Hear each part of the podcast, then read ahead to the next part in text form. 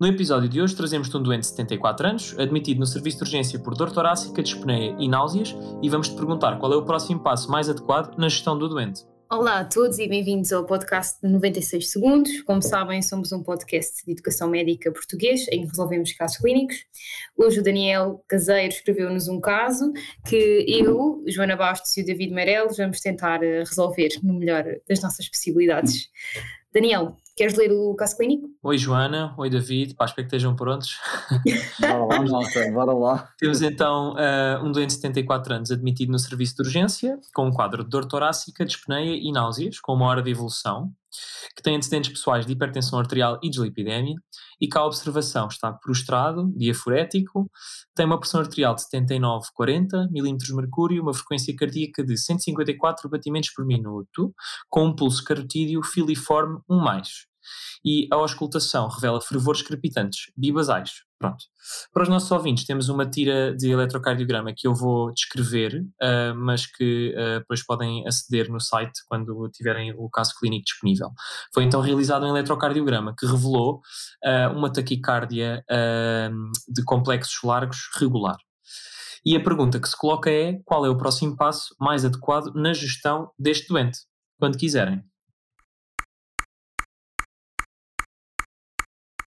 Pronto, então temos aqui um senhor na terceira idade que se apresenta com um quadro de dor torácica, de dispneia e náuseas, com uma hora de evolução.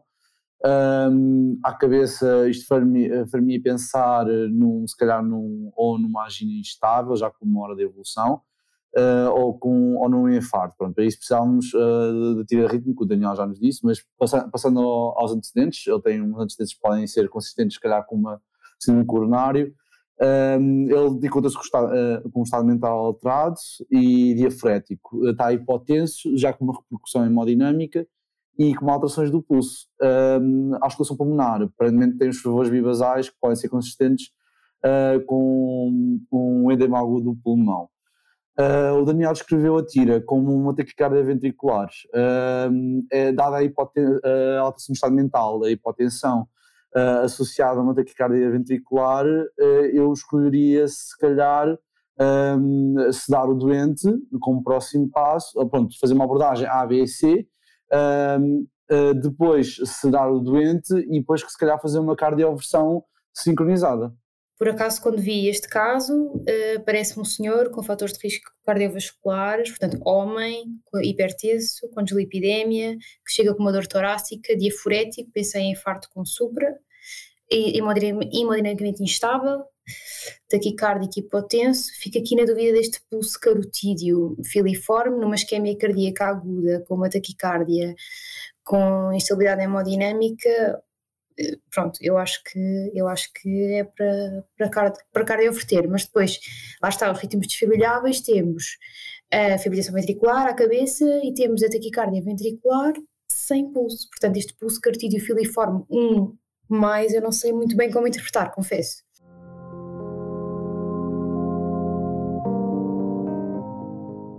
Vou ler as hipóteses, vou ler as hipóteses. Temos a hipótese A, administrar a miodarona endovenosa. Hipótese B, realizar manobras vagais. Hipótese C, realizar cardioversão elétrica sincronizada. Hipótese D, administrar adenosina endovenosa. Ou hipótese E, realizar desfibrilhação.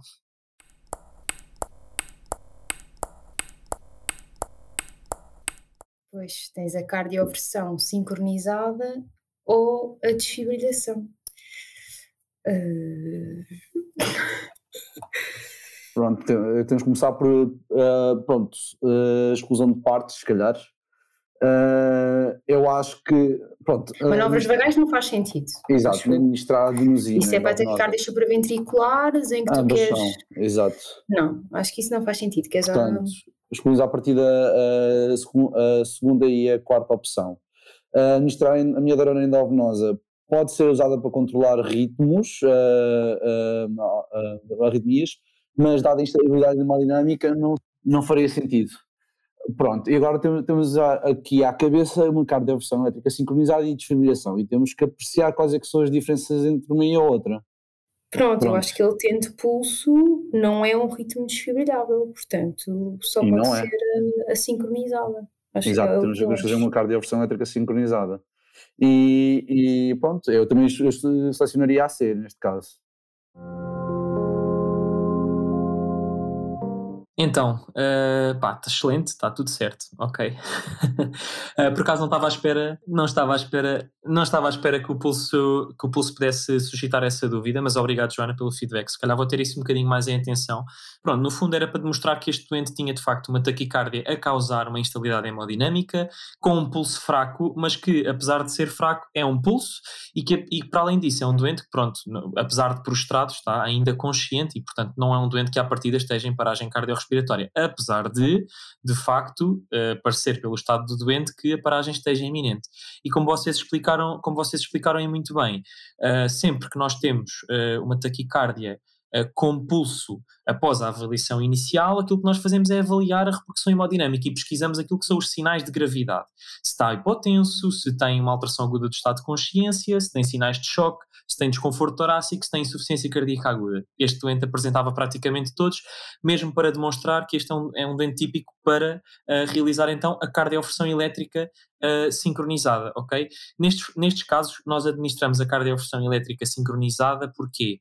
Para uh, sincronizarmos, portanto, nós administramos o choque sincronizado com o QRS para evitar se administra o choque no período de repolarização, que é um período onde o coração está mais suscetível e pode haver, um, pronto, pode generar a infibrilação ventricular. Existe esse ritmo, existe esse risco aumentado. Existe sempre esse risco, mas o risco é ainda mais aumentado se nós formos administrar um choque uh, não sincronizado. Portanto, nós reservamos esses casos apenas, lá está, ou para os casos de paragem, não é? Ou, um, ou quando não temos a certeza se o doente, por exemplo, tem pulso ou não. Ou ainda nas taquicardias ventriculares polimórficas, que mesmo que o doente, que sei, apesar de pouco provável, mesmo que o doente ainda apresenta algum pulso, uh, pronto, uh, nesses casos aproveita-se para desfibrilhar.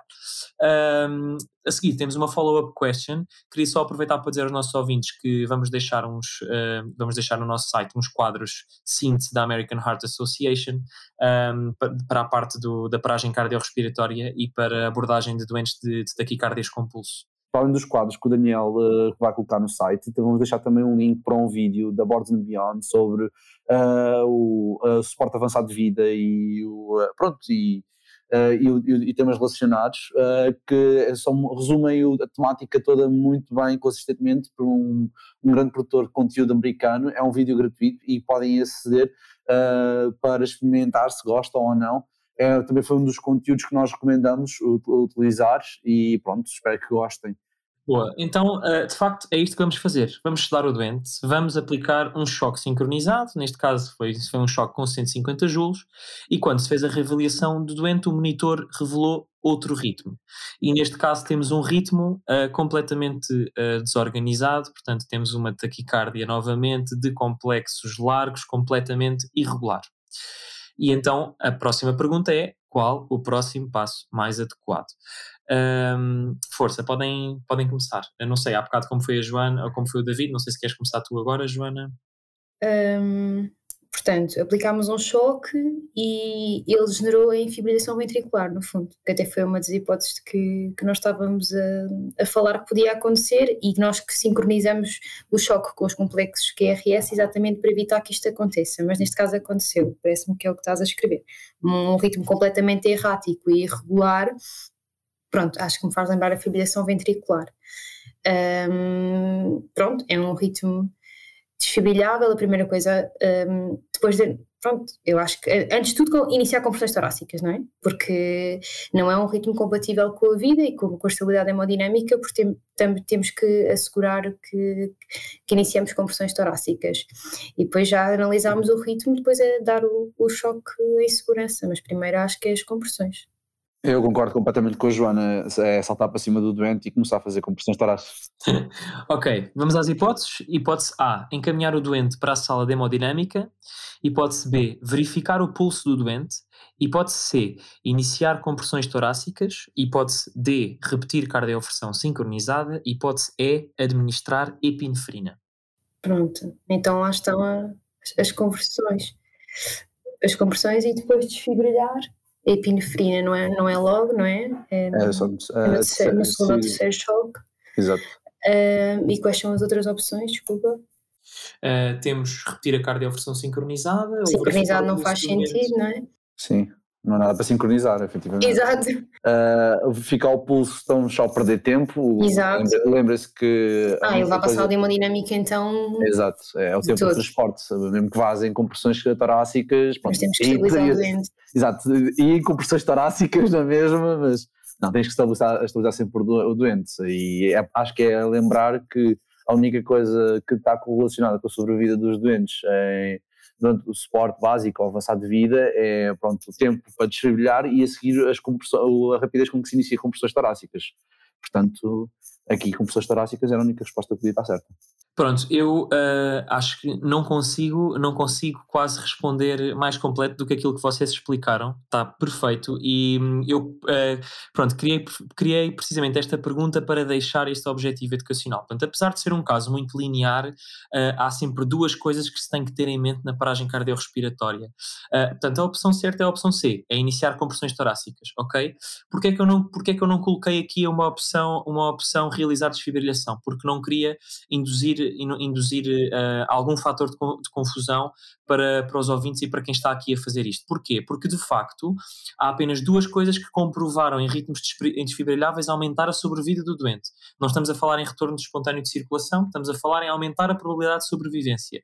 E essas são a administração precoce de desfibrilhação quando o ritmo é desfibrilável, como tu disseste muito bem, David, e de facto o início atempado de compressões torácicas e manobras de ressuscitação cardiopulmonar são fulcrais de realizar. E quanto maior for a nossa fração de compressões torácicas, ou seja, o tempo dentro da paragem em que estamos a realizar compressões torácicas, maior vai ser a sobrevida do doente. E deve sempre respeitar aqueles princípios do, da ressuscitação de, de, alta qualidade, de 100 a 120 por minuto, a depressão de 5 cm do tórax, permitir o retorno total, pronto.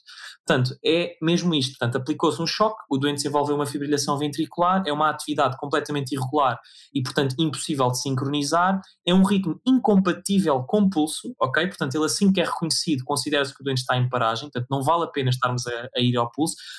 Exatamente, e portanto a primeira coisa que nós temos a fazer, não havendo uh, ainda um desfibrilador carregado, é começar compressões, é minimizar os intervalos em que não estamos a fazer compressões. E é portanto perfeito, uh, perfeita a vossa explicação. Uh, não sei se querem uh, acrescentar mais alguma coisa, mas uh, pronto, por não, mim vocês foram fantásticos. Só, só que eu aprendi imenso, obrigada por esta oportunidade, já não olhava para isto há muito tempo mesmo. Não, eu também não. Aí, pronto. pronto. Obrigada. Então, então, pessoal, muito obrigado por, por terem estado desse lado e por nos terem ouvido. Não se esqueçam de, de verificar o site, o Med Apprentice, para verem a, a, descrição mais detalhada do caso clínico. Tem lá os, os, os algoritmos resumo da, da American Heart Association e tem também o vídeo do Boards and Beyond. Vamos lá deixar o link para vocês poderem ver. Um abraço a todos e bom estudo para a PNA.